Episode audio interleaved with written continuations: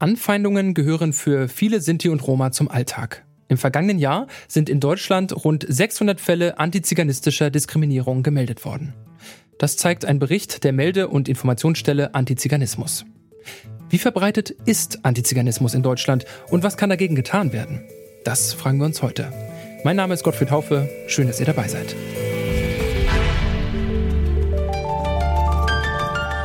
Zurück zum Thema.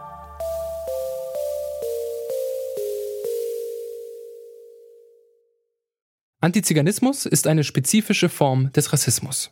Sie richtet sich vor allem gegen Sinti und Roma, dazu gehören verschiedene Minderheiten und Untergruppierungen. Wie viele Menschen sind in Deutschland von Antiziganismus betroffen?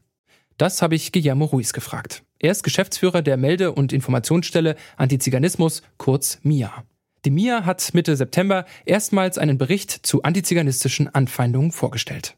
Wir haben für das Jahr 2022 621 Vorfälle erfasst. Mehr als die, als die Hälfte der Vorfälle sind Diskriminierung und um über die Hälfte äh, dieser Vorfälle Dabei handelt es sich um Diskriminierung durch staatliche Behörden, zum Beispiel durch Polizei, Jobcenter, Agenturen für Arbeit, Jugendämter, kommunale Verwaltungen. Aber der Antisemitismus drückt sich auch äh, in, in, in gravierendsten Formen, zum Beispiel der, wir haben einen Fall rechtsextreme Gewalt erfasst. Äh, da wurde eine, eine Gruppe von, von Sinti in Saarland aus einem vorbeifahrenden Auto mit einer Druckluftpistole geschossen und die Opfer erlitten schwer Verletzungen am Bein, im Körper. Und das ist, wie gesagt, das ist wirklich was traurige Realität in unserem Land, dass wir, dass wir mit solchen, mit solchen Formen von Antisemitismus äh, tagtäglich zu tun haben. Ne? Doch die Dunkelziffer ist vermutlich deutlich höher, weil viele Betroffene Vorfälle nicht melden. Ein Großteil der Rassismus- und Diskriminierungserfahrungen findet verbal statt, wenn zum Beispiel die diskriminierende Z-Bezeichnung benutzt wird. Deshalb ist auch der Begriff Antiziganismus umstritten. Kelly Laubinger, Co-Vorsitzende der Bundesvereinigung der Sinti und Roma, hat dazu eine differenzierte Position. Es ist so, dass der Begriff Antiziganismus äh, international und national sehr etabliert ist und etabliert wurde über Jahrzehnte und äh, auch von Selbstorganisationen etabliert wird. Und ja, er beinhaltet die Fremdbezeichnung, weshalb ich persönlich diesen Begriff auch nicht mehr nutze, sondern äh, zum Beispiel historisch spezifischer Rassismus gegenüber Sinti Roma oder Rassismus gegenüber Sinti Roma. Und ähm, Sie sagen, das ist eines die Verbreitung, die historische Verwendung mhm. dieses Begriffs.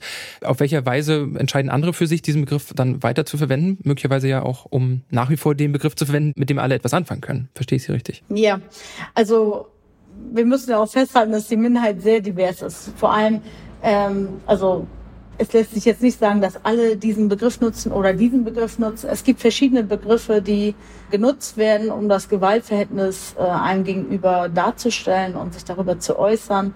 Und bei den Menschen, die Anhängerinnen des Begriffs sind, die die Fremdbezeichnung inne äh, haben, denen geht es meist darum, dass es sich um ein Konstrukt handelt, um ein Bild, das geschaffen wurde von der Mehrheitsgesellschaft und dass sich der Rassismus dagegen sozusagen richtet.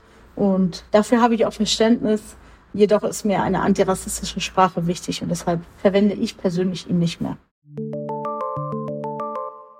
Rassismus und Diskriminierung sind für viele Sinti und Roma Alltag. Die Melde- und Informationsstelle Antiziganismus von Guillermo Ruiz kann eine erste Anlaufstelle sein. Er und seine KollegInnen sammeln die Fälle und dokumentieren sie und verweisen Betroffene an Beratungsstellen, zum Beispiel im juristischen oder psychosozialen Bereich. Aber was muss getan werden, damit es gar nicht erst zu antiziganistischen Vorfällen kommt? Dazu noch einmal Guillermo Ruiz. Ich glaube, die, die Grundvoraussetzung ist, es muss einen stärkeren Willen der Politik geben. Ich denke, dass die Bekämpfung von Antisemitismus genauso gut ausgestattet werden sollte wie die Bekämpfung von Antisemitismus. Ich glaube, beide Phänomene sollen genau so geächtet werden, Antisemitismus und Antiziganismus. Das ist quasi das Wichtigste, der, der politische Wille, der sich wiederum umsetzen sollte in, in Form von Maßnahmen, Programmen von, von Bekämpfung zum Antisemitismus äh, auf Bundes- und Landesebene. Da sind die Landesregierungen auch gefragt dass sie weitere Meldestellen wie unsere errichten in ihren jeweiligen Landes, in ihren jeweiligen Ländern. Genau, das ist, glaube ich, das Wichtigste. Ein stärkeres politisches Engagement seitens der Politik.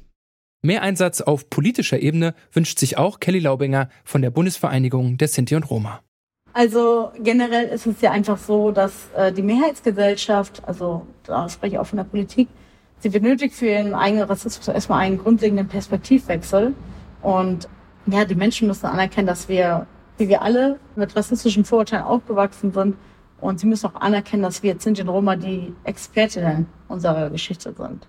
Und es sollten unbedingt strukturelle Macht- und Gewaltverhältnisse gegenüber Sinti und Roma kritisch hinterfragt und überwunden werden. Und da wären wir eigentlich auch schon beim zweiten Punkt. Wir benötigen unbedingt eine sogenannte nachholende Gerechtigkeit. Also das, was geschehen ist, der Völkermord an unseren Menschen, der kann nicht wieder gut gemacht werden.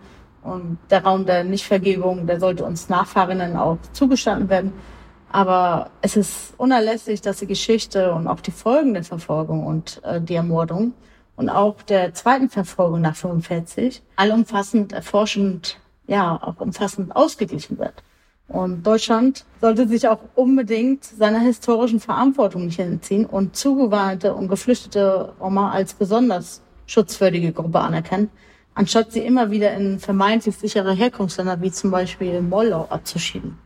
Und der dritte Punkt ist die Partizipation aller Selbstorganisationen in allen Bereichen. Also wir sind sehr heterogen und keine Selbstorganisation kann alle Sinti-Roma vertreten. Also die Selbstorganisation, wie auch die Bundesvereine der Sinti-Roma sind eingetragene Vereine und alle Vereine können lediglich die eigenen Mitglieder vertreten. So, es gibt aktuell um die 128 hm, Vereine in Deutschland und rund 51 ungefähr sind in Dachorganisationen wie der Bundesverein der Sinti Roma und den Zentralrat und der Sinti-Allianz organisiert. Und ja, das zeigt einfach schon, dass sich die Mehrheitsgesellschaft sich auch mit unserer radikalen Diversität auseinandersetzen muss und diese anerkennen muss. Also deswegen ist es auf Bundesebene unerlässlich, dass wir einen Staatsvertrag mit der Bundesregierung vereinbaren, an dem alle Akteurinnen ähm, beteiligt sind.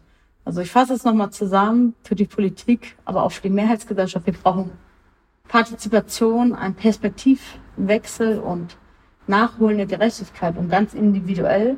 Menschen können auch Verbündete sein. Rund 600 Antiziganismusfälle sind aus dem vergangenen Jahr bekannt. Die Dunkelziffer ist vermutlich höher. Ein Großteil der Vorfälle findet auf institutioneller Ebene statt. Da sollte vor allem die Politik ansetzen, sagt Kelly Laubinger. Und damit verabschieden wir uns für heute. An dieser Folge mitgearbeitet haben Alea Rentmeister, Mareike Zank und Neja Borkovic. Produziert hat sie Benjamin Zerdani, Chefin vom Dienst war Alina Metz. Und mein Name ist Gottfried Haufe. Ich sage Tschüss und bis zum nächsten Mal. Zurück zum Thema vom Podcast Radio Detektor FM.